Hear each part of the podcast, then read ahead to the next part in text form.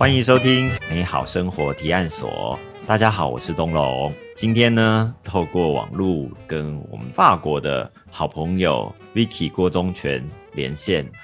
那我们先欢迎 Vicky，Hello 大家。好，Hello，Hello，学长好。最近在法国还好吗？最近在法国很好，已经回复，全部都回复自然生活。对，大家已经完全把疫情抛在脑后。还要戴口罩吗？不戴。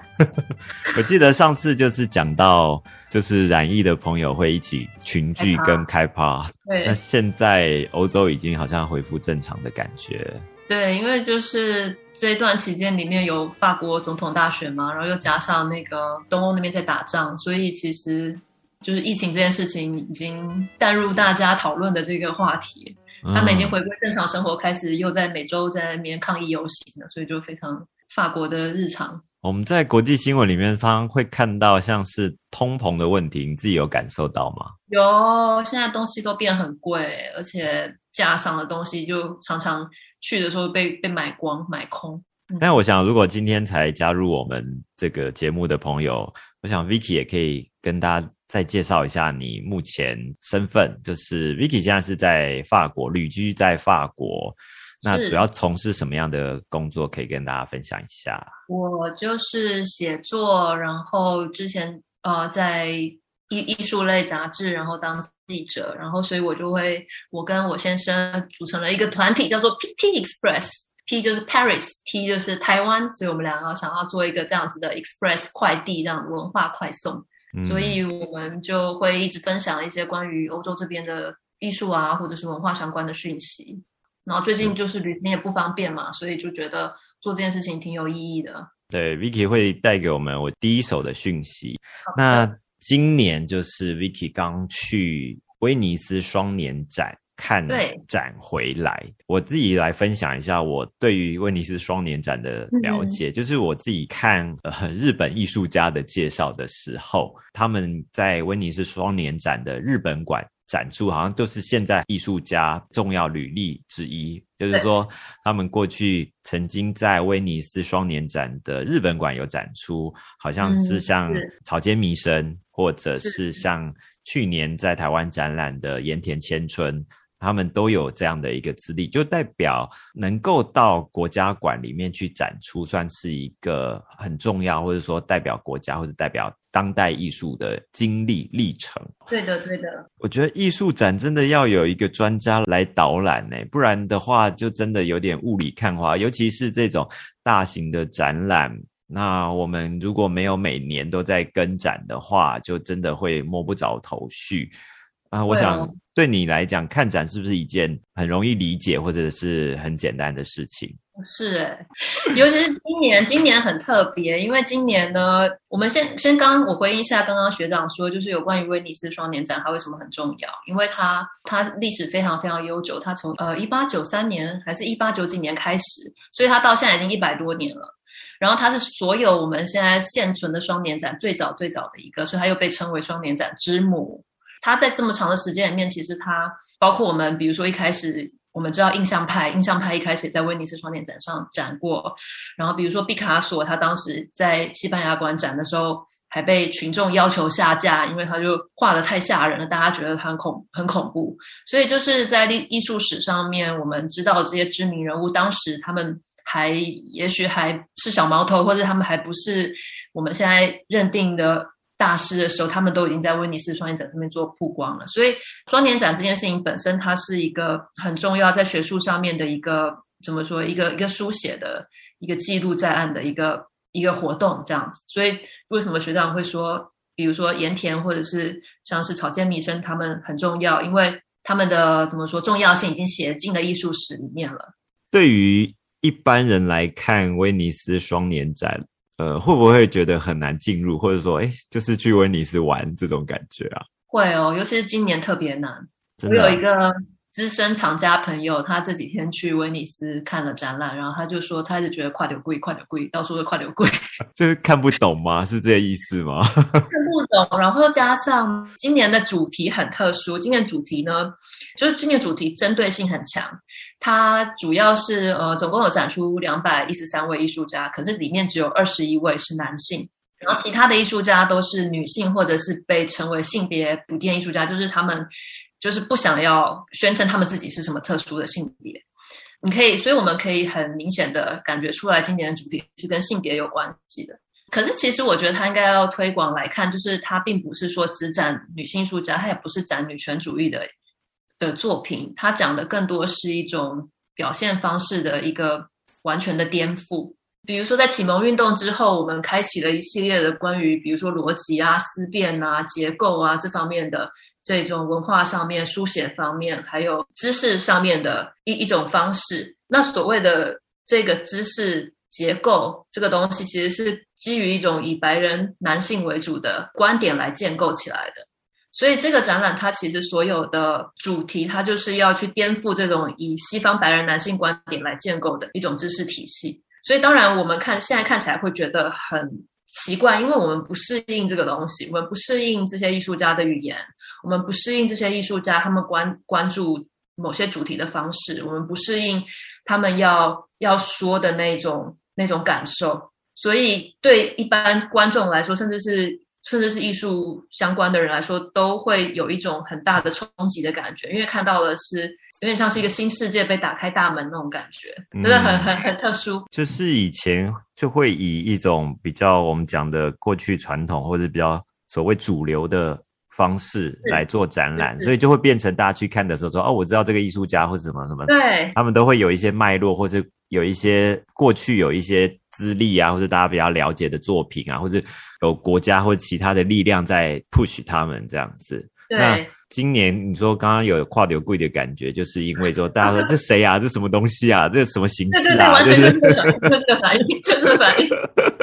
就是两百一三个艺术家里面，他有呃超过百分之八十的艺术家是第一次第一次在国际的展览里面展出来，几乎几乎是可以确保大部分我们看到的作品，至少百分之八十是你从来没有见过的。就即便是你讲的那种资深的藏家。也都不知道说到底是什么东西啊？就是那这个到底要不要收藏？就是哎，好像重新洗牌，就是再重新了解说这个是一个呃趋势吗？就是说威尼斯双年展，它在这个艺术圈里面、艺术界里面，它有代表一个什么样的角色？如果说在这个展览。比方说，这次展览是一个呃很重要的事件的时候，在往后就是未来一年两年内，这个展览是不是有发挥它的影响力，或者把这个观念就持续的散播开来？会的，会的。像我跟一个法国的画廊呃画廊主聊天，他就说他觉得在这个展览之后，我们所有的人看艺术品就不会再去考虑他是不是女性艺术家作品，或是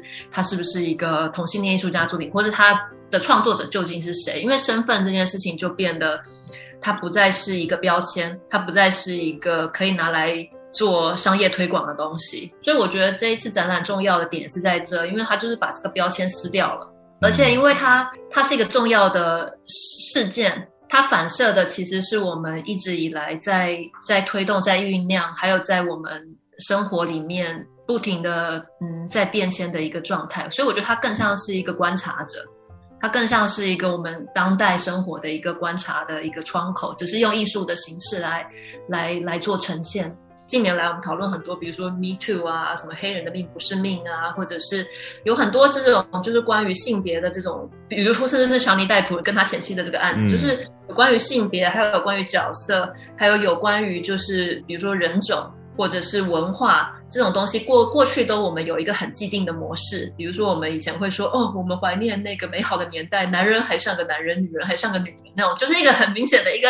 既定模式。什么叫做男人是男人，女人是女人？但今年就是他他会把这个东西完全颠倒过来，就是我们可能有一个共通性在里面，我们不需要一直很僵化的去去看待所有事物，嗯，包括人，包括物，包括机械，包括。我们跟跟地球的关系，就是所有的一切都是被打开来的。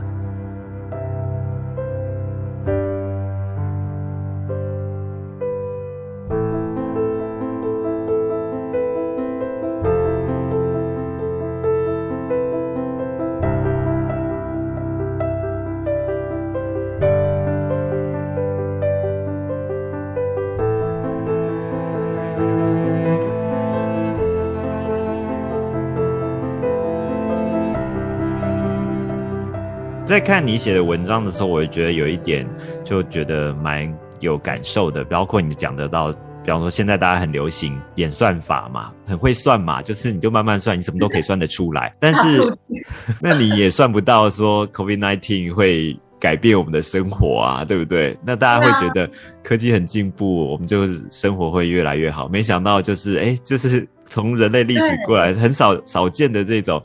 影响到大家非常非常大的行为。那这个也是没有办法解决，或者蛮没有办法就是预料得到的事情。那你刚刚讲的就是，我觉得策展人应该蛮重要的，就是说他必须要抛出这样的一个观点，这样的一个议题，让大家去重新去讨论或思考。这样的一个事情，那刚刚有讲到，包括艺术家的选择上面，也选了非常多的女性，这些其实都是刻意的吗？就是说，包括一些非白人的这些艺术家的这些选项，是为了凸显这样的议题，所以特别去挑选这一次的？不是，不是，不是。那个策展人他有曾经公开说，他不是选女性艺术家，他是选艺术家。所以什么东西、什么艺术家跟什么样的创作跟什么样讨论的内容，让他感到兴趣，或者让他感觉到就是可以符合他整个策展的概念，然后他把它选进去。所以这这说算是一个巧合吗？或者他也算是一个，他也算是一个反反射、一个映射，就是也许这些女性或者性别不定艺术家，他们可以提出一种不同的思考，他们可以提出一种不同的角度去。去去去观看这个世界的方式，那像学长刚刚讲的也是啊，比如说我们之前就在想说核弹，不是那时候普丁就说他要核弹干嘛，然后大家就吓得要死，然后就想说天哪，这感觉回到二战了有没有？那还在核弹威胁，这感觉真的是也是很古老，有种时光回溯的感觉。就是我们科技进步了这么多，我们的文化发展了这么多，可是碰到这种时刻，比如说 COVID，碰到这种时刻，比如说我们要讲到主权的东西的时候。人又好像一下回到了原始的状态，对，就这个样子。这真的，大家好像有在念历史，还是没有在看历史的感觉？就是说，历史这些教训都是一直重复在发生，那大家也没有在接近历史，就是还是一样重蹈过去的覆辙。这个事情还蛮荒谬，反而就是我们就不是在这个当权者或者重要的角色的时候，反而看得更清楚。对，好像是这样。其实。这也是一个方式去检视，就是我们过往所谓的历史，或者是我们所谓的文明发展的这一套，到底它真正带给我们进步吗？嗯，因为如果它真的带给我们进步，我们已经使用了这一套这么这么多年的时间，照道理来说，我们不会一下就被打趴，就是又回到原始人的状态。嗯，可是也许这一套是不见得是完全适用的，所以当比如说很关键或危急的时刻一来，然后马上大家就把这个东西丢开了，然后就开始说啊，我就是要核弹。啊，对对，这很荒谬吧？就之前讲了多久的那种，呃，什么减碳啊、环保啊，结果几个飞弹这些问题，就是什么碳足迹，这需有需要考量吗？就是就是很奇怪。好，那我们回到今天的威尼斯双年展。刚刚讲到策展人，我好奇是什么样的人可以作为这样子艺术大展的策展人？他必须要有什么背景，或者是必须有一个什么高度吗？哎，我觉得你问到我了。其实我没有对对策展人有专业的研究，但是她是一位女性，然后她是一位很资深的一个策展人，她是一个意大利的策展人。然后他在威尼斯双年展的这个团团队里面已经工作了很长的时间，嗯，所以我们待会看到，我待会讲到那个金狮奖得主的一件作品的时候，那个策展人就说到，这是他第一届的威尼斯双年展，就是加入工作的时候看见了那个人的作品就被吓到了，那个时那个时间是一九九九年。对，因为自然在这个行业里面已经就是有很很久的时间了。但你刚刚讲到这个没有特别去管性别，是针对这个艺术的表现或者是本质。我觉得这个有点比喻说，如果我们在看未来这种电影奖项的话，如果我们也不要管性别，我们就选最佳演员、最佳配角，那可能不小心全部都是女性了，那就。男性就可能就不会出现了，会有这个没有保障名额这个一个一个 争议吗？所以这是一个有趣的想法，就是无论这个策展人他是因为政治正确的关系，所以他说他没有选择女性，只是选择艺术家，因为他如果这样这样主张的话，就表示他对男性是有一个攻击的，有一个敌意的意思嘛，对不对？嗯。那无论他是政治正确这样讲，还是他真实是这样讲，不管怎么样，如果把威尼斯双年展今年变成是女性的双年展的话，实际上在怎么说，在承认这样子的论述的同时，也是在承认女性是边缘化的一个状态。嗯，所以不管怎么样，都不是很适合这样说，因为就是不管怎么样，其实他都是在他说是在说出女女性或者是性别的一种一种不平等，但是实际上我们期望的一个状态是，当然。如果今天两性是完全平等的，或者是在任何的结构上面，我们都是均值的，我们不会说这个是女性艺术家，就像是我们不会说哦，这个是男性艺术家一样。都说这个是人，这个不是人，对，这是这种。对，就是它是一件理所当然事情，它不会再变成一个标签化的一个东西来再加以讨论。所以策展人就没有把这个东西把它变成一个。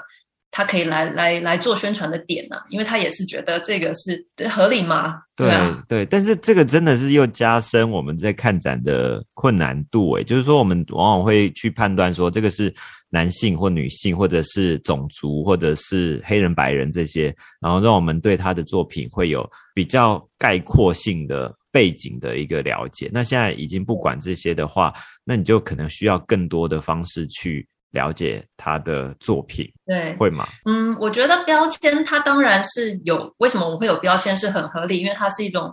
比较经济的方式，就是比较省时省力的方式，让我们很快速的去认识一个东西、一个物或者是一个人。那当然，标签有它的有它的功能，在很多的情况下，它有很很多的功能。比如说，我们在搜寻一个文章，我们需要有个标签找得到。嗯，可是，在就是观看。艺术品，或者是当我们说到文化的时候，这个标签它就有一个很危险的一种，它就有一种危险性，因为你你很容易掉入一个先入为主的某一种一种刻板印象，或者是你对我们所有在一个标签里面的关系，你会掉进那个东西里面去。那所以当然我们因此这样去看艺术品，会有有一些像学长说的困难度或者是距离感，但我觉得更，所以我觉得其实它也是一种解放我们，就是其实。最终的，我们对艺术的了解，或是对艺术产生的关系，其实是更在于我们个人对这个作品的一种一种回应，或者是我们是不是可以在作品里面找到了一些故事，或找到了一种。一种启发，让我觉得好像有点就是从头开始吧，就好像小孩三岁小孩要抓周，就是说 这些都是新的东西，你自己重新去选择你感兴趣的或者感受有感受的这些作品。学长，这个定义下的非常的好，就是这样。那之前累积算算是什么？有没有参考的价值？这样子会会从这个角度东西，我们可以比如说，当你。我我是觉得是这样子的，就是你在第一眼碰到一个作品的时候，你产生了某一些触动，然后累积的东西是你可以在有这个触动之后，你去各方面再了解它，了解它的历史背景，了解他艺术家，了解了解他的创作手法，了解他的流派，这个是他在之后的东西。可是这个之后的东西，如果提到最前面来，变成我们因此而第一第一眼碰到的东西，它就会造成一种危险，就是你要用这种东西去去判断。然后你丧失了一种你主观的判断，这是打破一个看展的模式或是既定的印象。那我们先直接先来到讲今年双年展的主题好了，一直都还没有讲到这一次的主题。好，其实我们刚刚讲的已经非常大的涵盖这个主题了，真的。这个主题就是今年的。名字叫做梦想之乳，然后这个梦想之乳其实是来自一个呃艺术家，他也是一个诗诗人作家，然后他写了一本小的书给童书，然后他的名字就叫就叫做梦想之乳。呃，这位艺术家叫做 Leonora Carrington，所以我之后就叫他卡林顿。然后他的童书里面呢，就是他描写的一个世界是人跟物体，然后人跟机械，人跟植物，所有东西都可以任意的做组合变形。甚至人跟人之间，他们的身份也可以交换，所以在他的笔下，他就是一个完全是一个流动的、自由的一种，呃，怎么说，没有限制的一个一个一个一个世界，一个想象的世界。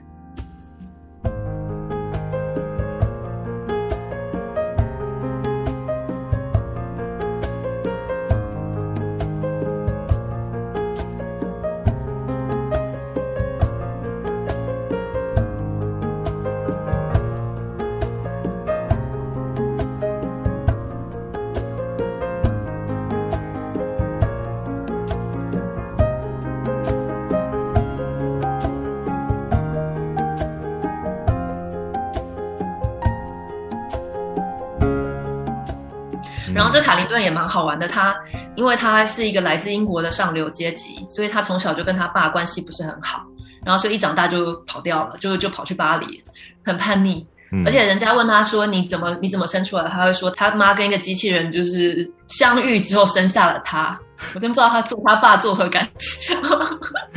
所以从小就是个怪咖啦。我觉得这个翻译很重要诶，像你是把它翻成“梦想之乳”嘛，对不对？对。因为我有看一些媒体的报道，他们有说是什么梦中的。奶吗？还是牛奶什么奶之类的这种，我 就很难去理解说，哎，到底是讲梦想还是梦里，到底是什么意思？这样子，那是有一个哺育的那种意思吧？我想。OK，好，然后还没说完这个很强的卡林顿，他才来到他来到巴黎之后，当时巴黎最主流的一群文化人就是超现实主义。然后超现实主义我们都知道嘛，比如说达利呀那些，就是会把大象跟蚂蚁组合在一起，然后讲梦啊，讲潜意识啊。所以 OK，所以卡林顿就很很喜欢这一套，然后就跟超现实主义的一个大师叫做马克思恩斯特在一起，他们两个就就就变成情侣了。就那时候二战爆爆发，结果马克思恩斯特就被德国人抓起来丢到那个就丢到牢里面去，然后卡林顿就发疯了，因为他就不能承受这件事情。然后被发疯之后，他就被送到精神病院里面去，然后就被电击啊，然后被各种不人道的对待。但是后来他爸妈还是觉得，毕竟还是虽然女儿很叛逆，但是他们还是要就是解救她，所以就决定要想尽办法把卡林顿从欧洲的那个病院，然后转移到南非的病院去。就没想到在转移的过程中，卡林顿就趁机逃跑。他不但逃跑，还一跑跑到墨西哥，然后就在墨西哥落地生根，就老死在那里。然后他在墨西哥的时候，其实他也就是混得很好，因为他是一个就是个性很很强悍的一个女性，所以他在六七零年代墨西哥有一个女权主义运动的时候，他就带领这个女权主义运动。然后他也受了很多墨西哥市的委托，做了很多大型的装置公共艺术。所以在墨西哥，其其实他有一点。就是大家家喻户晓都认识他，知道他的名字。可是，在欧洲是完全被无视，没有人知道他，就觉得他是个，反正就没有人知道他存在过。然后一直到就是前几年，我们艺术界开始有一个拉丁美洲的拉丁美洲艺术的风潮，然后他才被被挖掘出来，才发现啊，原来有一个这么重要的英国的英国出生、欧洲出生的一个艺术家在墨西哥市，然后他被这样隐姓埋名了这么多年，然后终于被西方的艺术界给看到。他整个身世其实也是一个很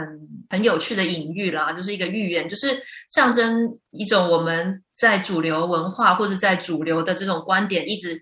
一直以来被被忽略的、被隐藏着的，然后在底下涌动的一种神秘的神秘的力量，或者是我们会觉得它是疯狂的，或者是我们觉得它是一个不能用理智去去形容的一种力量，然后它怎么样最后再重现在我们的视野里面。比如说，透过了我们的性别的运动，或透过了我们的人种的运动，透过了很多小团体发生的运动，这个东西，这个神秘的力量重重新回到了我们世界上面来。所以它的回转，或者是它的重新被发掘，其实它就是象征了一种复兴，或是一种再生。所以这个这次展览，我们用梦想之乳来来代表，就是很好的去概括一个在艺术界或在文化界，甚至在我们整个人类世的一个一个现象。其实你就讲到的，就是说我们没有看到，并不代表不存在。那现在透过这样的一个方式，还是会让我们有机会去认识到这些我们以为不存在，但是其实已经发展了很久，或者是存在了很久，然后也有它自己非常精彩的那一面。对，梦境，我们就像我们的潜意识，这些东西是我们往常不被看到，但是当我们看到它的时候。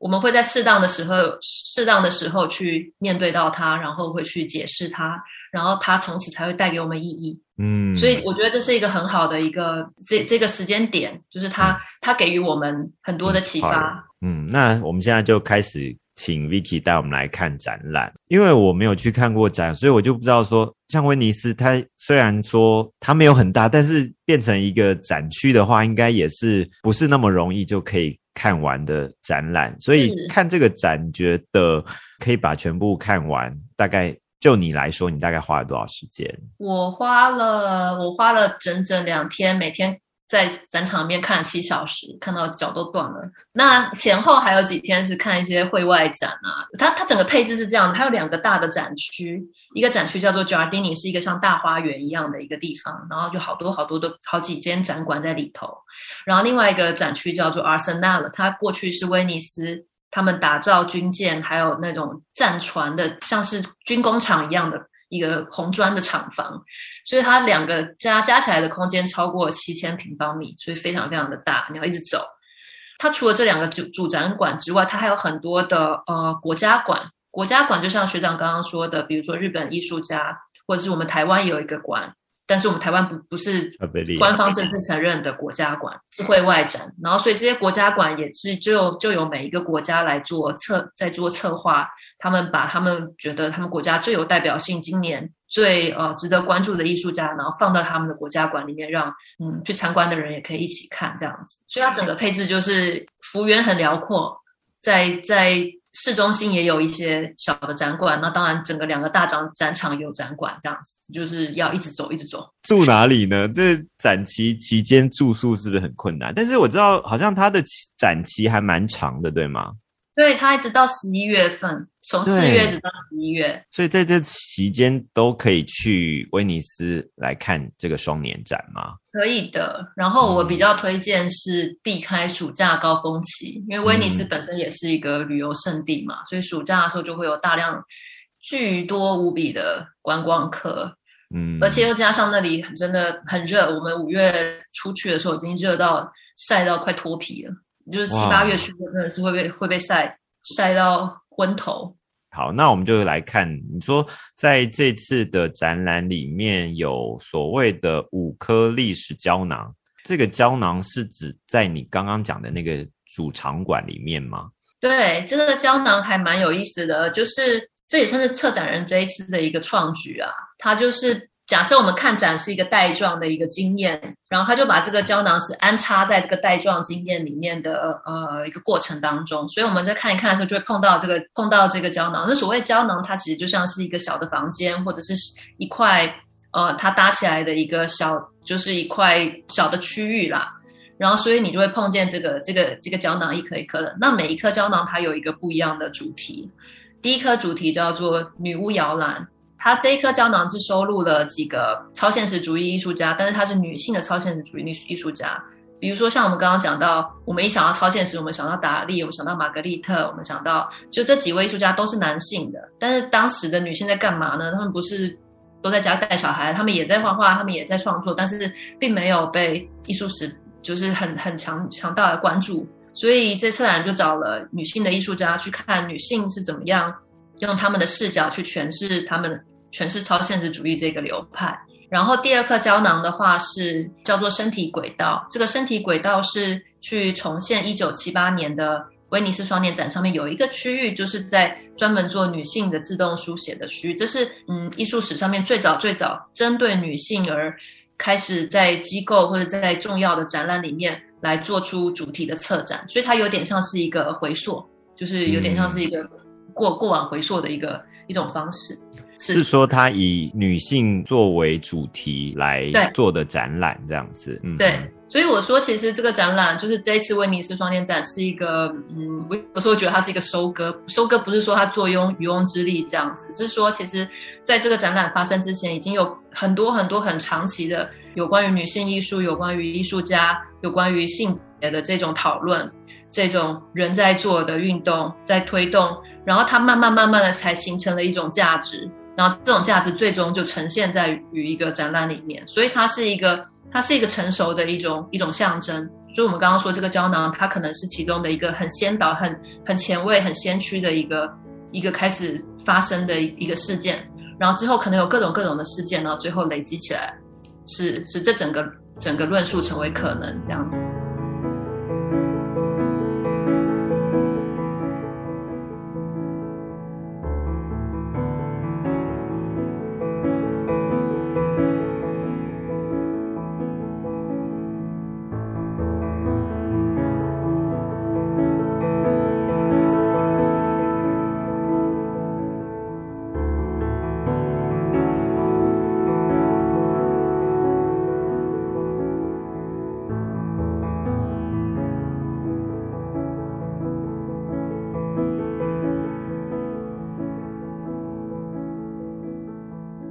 接下来是到第三个胶囊，第三颗胶囊，对，第三颗胶囊，它是在讲就是六零年代当时那个计算机还叫做计算机，不叫电脑的时候，刚刚被发生，刚刚被创，怎么说被创造？然后那那时候就有一群艺术家，他们对于就是用用计算机写程式，还那时候还是弄纸喂进去，然后他们上面有洞洞，然后喂进去之后，计算机跑跑程式那样子的方式，他们就对这种创作方式感兴趣，所以他们就用计算机来来创造作品。很好玩是这个整个热潮发生在六零年代的意大利，所以那个安伯托艾可他还有他还有说了一句评论，就说啊那些那些人都不是艺术家，他们是程序员，他们是就是写程式的人。那所以他展出来作品就是很嗯很冷调，然后像是机械方盒子、灯箱这样子的这种状态，就是跟我们一般看到创创作就是手感那种东西完全不一样，就真的很像是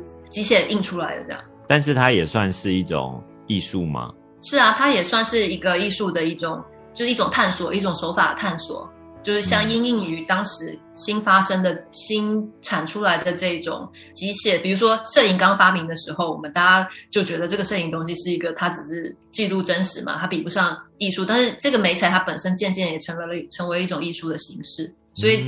六零年代发生的也是一样，他们在探索计算计算机或者是机械怎么样可以。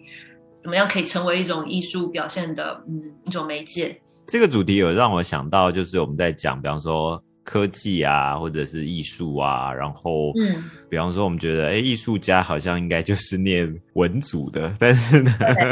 数学都很烂。对，但也可能用数学的算式或者是科技的方式，发展出一种艺术的样貌或者是形态。这样也是有可能的嘛，就是透过这样的一个方式或这样的一个主题来进行探索，不然的话，就是如果没有不同的思考或者不同的理解脑袋进去的话，这个部分就可能会没有被发展出来或者被看到的一个可能性。其实美彩，我觉得常常我们会把它们看成是一种形而下的东西，就是觉得它没有没有什么讨论的价值，但是实际上恰恰美彩是一种。它是一个必要的东西，比如说没有钢琴，我们不可能会有钢琴曲，所以我们不能说钢琴不重要，因为它是它只是一个乐器，但是钢琴很重要。所以其实去讨论美材跟讨论创作的方式，它其实很大程度的影响了最后作品的怎么样去思考，怎么样去对于我们视觉上面的一种美学的重构，它它其实都扮演很关键的角色。好，第四颗胶囊呢？第四颗胶囊是我最喜欢的胶囊。它胶囊是来自一个女性的一个科科幻的一个作家，她就是假想，因为目前我们所有的文明发生，就是是在于武器如何被制造出来。比如说我们在看那个库伯利克二零零一太空漫游的时候，就有一段，原本黑猩猩都站在地上，四只脚在走路，然后有一天他们在路上走的时候，就看到一根大棍子，然后手就拿起大棍子就站起来了，然后用棍子要打。人这样子，就暗示了这个我们的文人类文明从此开始了，黑猩猩站起来了这样子。所以的确是我们的文明是依照武器，依照的嗯，比如说掠劫，依照这种破坏性的事情而发生的。那这位女性的科幻艺术家、科幻作家，她就是完全的相反，她就开始想：假设我们文明的开始的开端不是要做武器，而是嗯，做一个袋子，或者做一个网子，或者做一个碗。或者做一个葫芦瓜瓢，或者做一个什么东西，那那我们的文明会是怎么样？所以这很好，这是一个完全不同的概念啊。比如说，我们有一把刀是要切割嘛，或是要戳人这样子，但是有个袋子，它不是，它是要盛装，它是要包容，而且盛装包容之后，它是要给予的。所以就等于是他想象的一个文明的方式，是以一种这样盛装包容还有给予的方式来来做开展。所以这个胶囊它里面所有展出的作品，就是有关于女性做一些关于这种这种概念的一些作品的呃形式，有一个网子啊，或者是他们做了一颗蛋，蛋里面有有有正在孵化的一些生命，然后或者是他甚至是做了一些花草的一些呃像是植物学那样子的描写，用一种去采集，用一种去万物金观皆自得的这种视角来来看这个世界。来看这个，看我们的周遭这样子，刚好也是背离世界的主流，就是世界会觉得说，谁有比较多的武器啊，然后谁的拳头比较大，或者谁比较壮啊，那就可以统治世界啊。但是他在讲的可能不是这个，他讲的可能说，哎，谁一个袋子编的比较漂亮啊，或者有想法啊，或者有智慧啊，他对这也是一个提点，大家就是看待事物的方式是很不一样的。或者是谁分享的越多，嗯，他可以变成是重要的人，但他也在于说谁抢的越多谁重要，而是在于谁分出去越多越重要，对，谁给的越多越重要。某种程度也是一个对现况的一个讽刺，我觉得。但是如果这个议题被看见的话，也许开始会有人觉得，哎，这件事情好像这样的一个价值观，完全跟主流背道而驰的价值观，可能是应该要受到重视，或是说会注入到大家的意识里面。嗯，好像讲的太正面了，我们就接下来 再讲第五颗，最后一颗胶囊叫做赛博格的诱惑。那赛博格就是机器人嘛，他就去搜找到了关于呃，大概二十世纪初期的时候，有一群艺术家，他们对于改造人体，还有都是人人体对跟其他机械结合感兴趣。我们看到他的作品的时候，我会觉得就有点叫什么假鬼假怪。但因为我觉得他们的美学当时跟我们现在美学已经差太多了，所以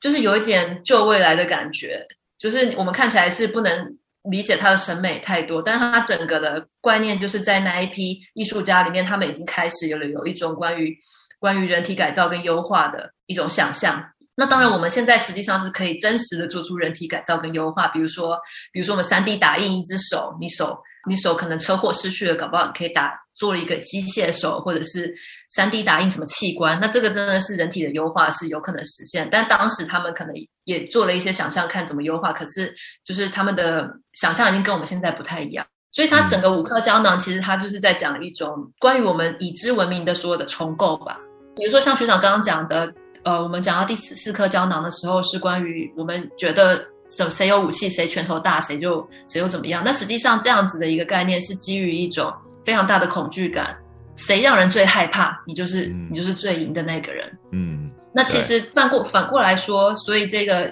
那一位女性艺术家她想的其实是谁让人最喜欢，谁有最多的爱，那就是最最伟大的人。这是这是一个完全相反的概念，爱跟爱跟怕，北风跟太阳的一个概念。对对对，所以这些也是我们过去都有接收到的，或是曾经知道的这些。观念只是说，他透过这样的一个展览，然后再拿出来让大家去讨论，或者去理解他们的想法，或者是成为一种触发，就是我们知道的事情，其实它很多很内化了，就是变成我们。已知的一种观念的一部分，我们不会再去想那么多了。嗯，可是透过一个展览，它会一直触，它会触发你，它它戳你，一直戳，一直戳，然后你就会想说，干嘛一直戳我？两年戳一次，有点痛。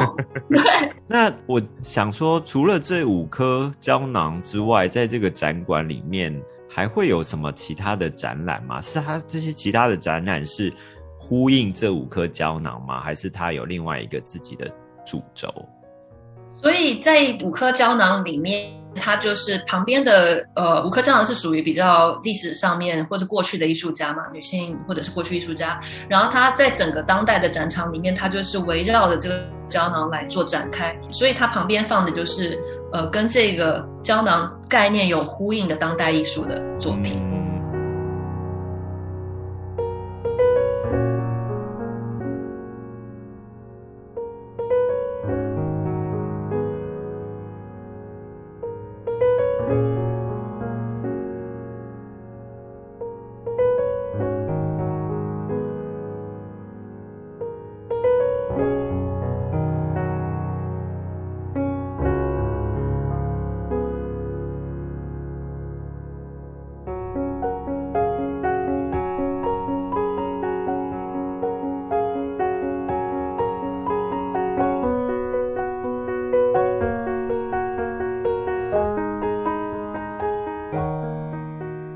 大家听到这边可能就想说，哎，怎么都还没开始看展啊？就是到底有哪些 艺术家跟作品这样子？那我们知道每年都会选出所谓的金狮奖，对不对？对的。那金狮奖它有代表特别的意义吗？是说，哎，你做的最棒，或者说，哎，你最什么发人深省啦，或者是有代表性啊，或者是哎，他今年想要鼓励的对象啊是怎么样啊？对对对，这些对。那金狮奖有两种，一种是终身成就奖。就像是好莱坞终身成就奖重要，就是他在艺术史上面有重要的贡献。有两个终身成就奖，然后有一个是最佳参展艺术家奖，就是也是由评审选出来的，今年最就是觉得最值得推荐吧。然后还有一个是最佳国家馆，因为国家馆跟威尼斯双年展的主展是分开的项目，所以会有个最佳国家馆，然后也也会有个金狮奖。然后还有一个是银狮奖，银狮奖就是呃最有潜力、值得被关注的艺术呃年轻的艺术家这样子。所以主要就是有几个金狮奖跟一个银狮奖。那你跟我们介绍一下这些你觉得印象深刻或是金狮奖的这些艺术家作品。好，那金狮奖的艺术家今年是有两位，一位叫做 Katarina Frisch，就是她是一位德国的，她是一位德国的阿姨，她是双鱼座。然后这位阿姨她喜欢做的东西呢，就是很特别，她会做出非常仿真、高度仿真的雕塑。然后这个雕塑可能是。就是一般我们生活的物件，也有可能是就一般的动物啊、人物都有可能，比如说一只公鸡、一只章鱼或者是一个一条蛇这样子。然后，但是他把这个雕塑做不合比例的放大，变得非常巨大，然后或者是变得小。然后呢，它外面还会再涂上一个很奇怪的颜色，这个颜色通常是纯色或者是很鲜艳的颜色。所以，当我们在看到了这样的雕塑的时候，第一个我们可以因为它很仿真的这种。这个细节，所以可以马上辨认出这个是什么东西嘛？比如说，它是一只老鼠，但是它同时这个老鼠是一只，它却变得变得非常非常巨大，比人还大。然后再，所以当你在观观看这老鼠的时候，就是巨型老鼠的时候，你就产生了一种很自然的情绪反应，比如说你觉得有点害怕。如果本身怕老鼠的人，他看到老鼠大，一定会吓到的。然后或者是你可能会觉得好奇怪，为什么为什么他要把它做成这个样子？他用这种很其实是一种很极简的方式哦，他只是。他只是改变颜色跟改变尺寸而已，他可是他却能就是造成我们观众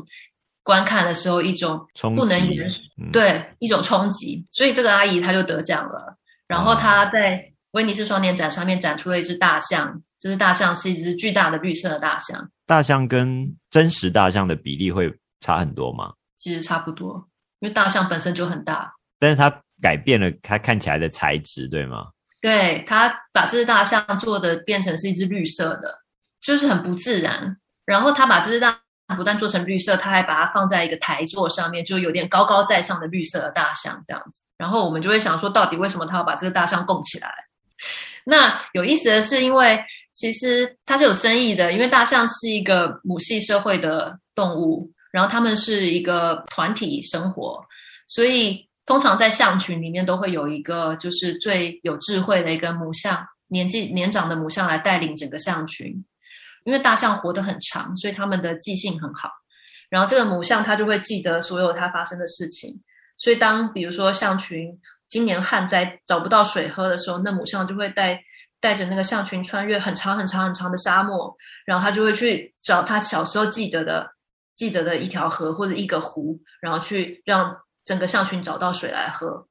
所以这母象它其实是有一个很大的象征意义，就是它是一个它是一个带领者，而且它带领的是一种我们全部的人的一种一种生活。这个双年展就是由这只这个 Fridge 就是双鱼座阿姨的大象来做开场，然后后面就是一整就全部都是整整一整批的艺术家其他展览，就很像是把这个双年展做了一个翻页，就是好像你进去了之后，这个我们的。艺术史啊，或者是我们对很多事情的看法，会翻开了下一下一个篇章，这样子的感觉。嗯，透过你这样的解释，就会觉得说，它不只是一只妇科的大象而已，或者改了颜 色材质的大象而已。那它对还有很多的意涵哦。那这是真的是非常需要有人带领我们去了解它背后想要象征的意思。对，第二位终身成就奖是一个智利的老奶奶，叫做 Cecilia Bencuna。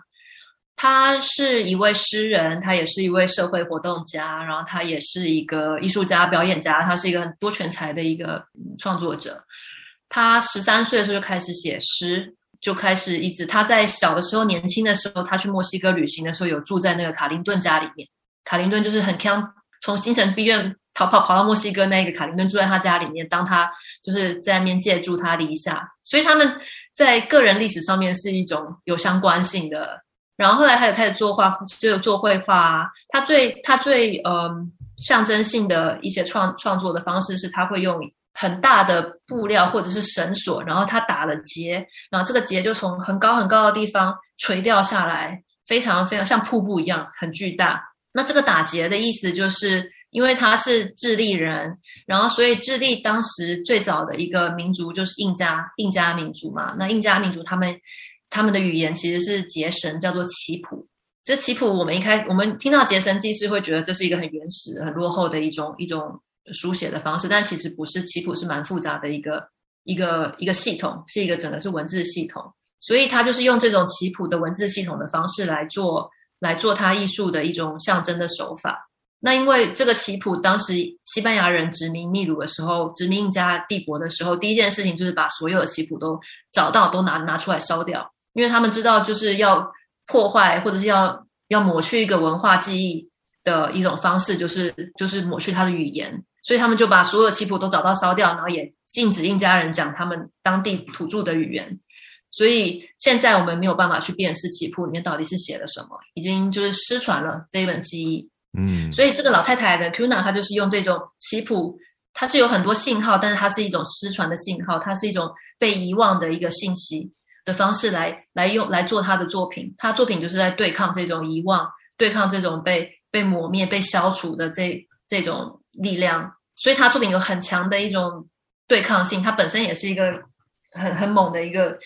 被流放在外的一个艺流放好几年在外的一个女性艺术家。嗯，等于是他也是用了这一生的时间，然后来成就他的艺术高度，这样子。完全是对他真的是用他这一生的时间。哇，所以他真的就是。终身成就奖真的就是让我们会回顾到 他在这一辈子来讲，就是一直努力致力于想要完成的或创作出来的一个艺术。对对，是这样子的。嗯，然后他他七零年代的时候被放逐在海外很久很久，不能回国，因为他就是。很也不是很激进，就是他很努力要推动这个女性的权益。他在海外的时候就会一直在想关于他本身的文化、他的根，然后还有关于他的族人，还有关于他的他的同胞这样子。所以，他真的是用一生的在在在做他的作品。真的，女性艺术家就是女性这个特质来讲，她虽然不会那么样的强势，但是她可能很坚毅，而且她很有韧性。对，像是水一样，是一直在那边滴，一直在那边滴，然后最后石头就被。就被穿了一个洞这样子。真的让我想到刚刚那个大象，就是大象就是 很长寿，然后但是呢，它的记忆力也是超强，对，然后但是它又是可以统整整个系统、整个社会这样的一个概念。对，所以其实很很有趣的是，我们会觉得你要有力量，或者是你要有资源很重要。可是在这两位艺术家，其实他们要说的是一种记忆是一件重要的事情，就是你记得，就像我们一开始也讲的，我们的历史，我们的历史教会了我们什么。如果我们什么都不记得的话，这些历史就不代表任何意义，就对我们没有任何用处了。可是我们要记得它。比如说这些艺术家，他们要做的是，他们一直在对抗，就是怎么样去保存这些过去发生的事情。对对，而且 Vicky 有提到说，像威尼斯双年展是从一开始到现在，也不过是停过两次而已嘛。对对对，这一次是第二次，五十九届里面才停过两次。那当然，五十九届一次就是两年，就是已经超过一百年的这个展览。但是经过时间之后，反而淬炼出来的，让我们看到说，哎，并不会因为这样的一些疫情或者是社会上面、世界上面的一个趋势，让大家的观念、价值观什么，反而是让我们更看到，因为时间的关系，那让我们就是看到很多的不会被时间所冲淡的事物。其实我觉得这一届推出来时间点也跟我们近年，比如说这三年以来的疫情，我们开始重新审视审视很多关于生活、关于人是什么，我们是什么，我们在地球上面的身份是什么，所谓的生命是什么，或者生活是什么？对，因为这个关系，所以其实它也刚好就是这是一个巧合，但它同时也是一个很吻合我们现在的一种整体的心理心灵，我觉得是很吻合我们心理的状态啦，因为我们开始。提出很多很多的问题，就过去的这一套变得很不适用。我们从来不会觉得旅行啊，或者是交流啊，或者是沟通这件事情会是困难的。但是，一夕之间，因为 COVID 这些东西全部都没有了，我们才会开始在想，所以我们以前以为的有的那些到底是什么？嗯，或者是没有那些，我们剩下什么这样子？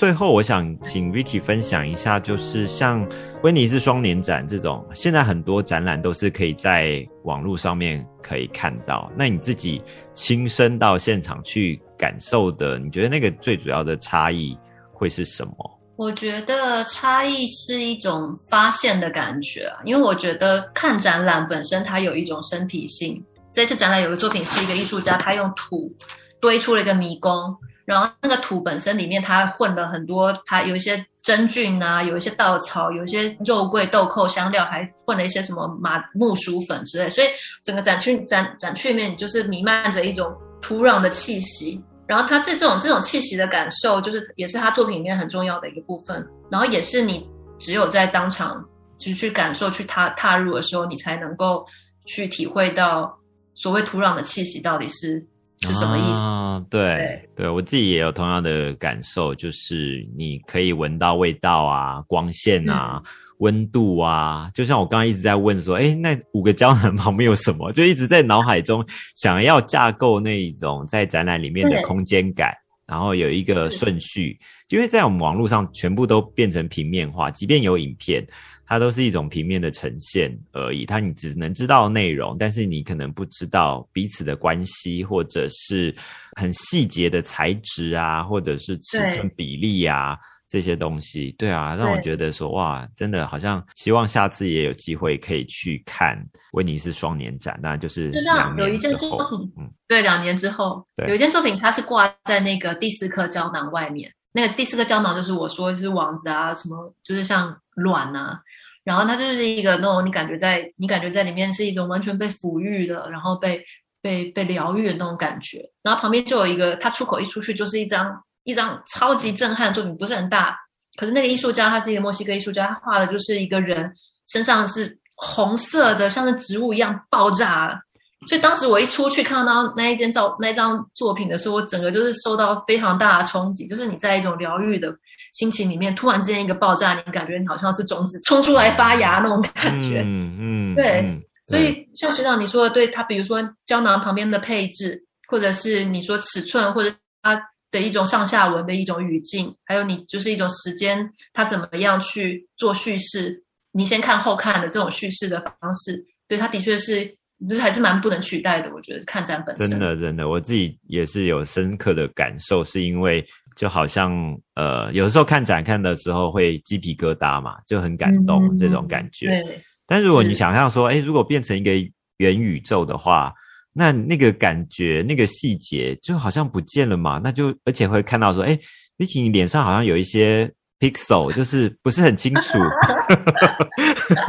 那这个问题就想，哎，以后有办法解决吗？还是什么？对，我觉得这个其实还是会让人家非常想要去现场看那种，比方说材质啊，就像你讲的青铜，就是像大象有一种类似青铜感觉，到底它像青铜到什么样的一个程度？会不会有粉末掉下来的那种？就是很 detail 的部分，是我个人比较关心的啦，就是。呃，我觉得蛮 detail 是很重要的。对对对，detail 是组成我们经验里面非常重要的一些一些一一些元件，对啊，一些结构。嗯，对，好啊，那今天就非常谢谢 Vicky，就是以第一手的呃消息、第一手的报道跟我们分享。大家可以关注 PT Express 的像脸书的社团专业。可以看查到相关的讯息啊！非常谢谢 Vicky 今天的分享。那期待很快呢，你又有很多新的译文方面的设计方面的展览方面的讯息，可以再看我们大家听众读者们分享。好的，谢谢，谢谢，拜拜，拜拜。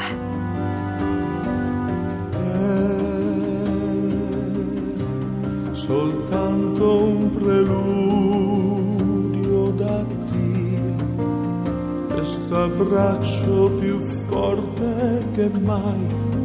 che ora mi dai. È soltanto un istante che non salva l'essenza di noi e tu lo sai.